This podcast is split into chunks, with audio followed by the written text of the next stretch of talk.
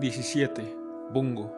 Habiendo llegado a Bungo, dentro de pocos días sucedió el quemar aquel desgraciado galeón de Macán.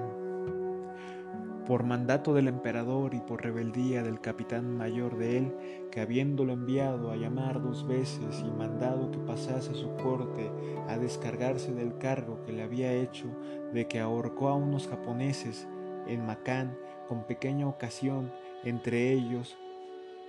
dos embajadores del emperador que enviaba al reino de Siam.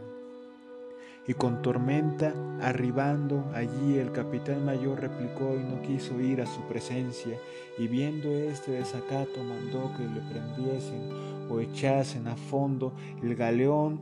o le quemasen. Y esto postrero hicieron los japones con tan gran determinación que invistieron con la artillería y por la popa le pusieron fuego sin que se escapase persona de cuantas venían dentro, habiendo sucedido esto con justificación de parte del emperador, pues ahorcarle sus vasallos y embajadores, debajo de título de amistad con el rey, nuestro Señor, no pareció consejo cuerdo, ni por tal se aprobó.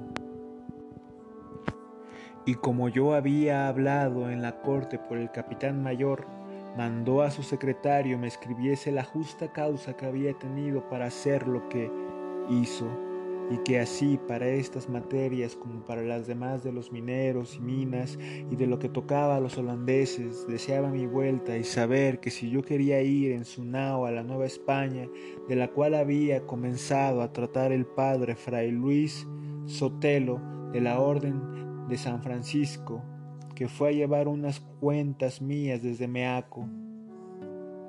Y, aunque el capitán de la nao, Santa Ana, me la ofrecía, como la nao. Había estado varada trece días en tierra y era vieja y mal segura, y yo tenía pendientes con el emperador negocios tan importantes al servicio del rey nuestro Señor, y con el primer motivo que me ofreció pedir estos mineros, me abrió puerta para encaminar lo que al servicio de Dios y al de su majestad convenía tomando por asunto el enviar mineros de la Nueva España y tratarlo al Rey nuestro Señor, eslaboné de esta capitulación otras que hoy están en el Consejo, con las chapas y cédulas reales que el emperador me dio, cuyas sustancias diré en breves razones, siendo verdad como lo es que nunca pretendí sino dirección y camino al bien espiritual y conversión de aquellas almas y, secundariamente, rectificar la amistad del emperador con su majestad y apartar de allí los holandeses.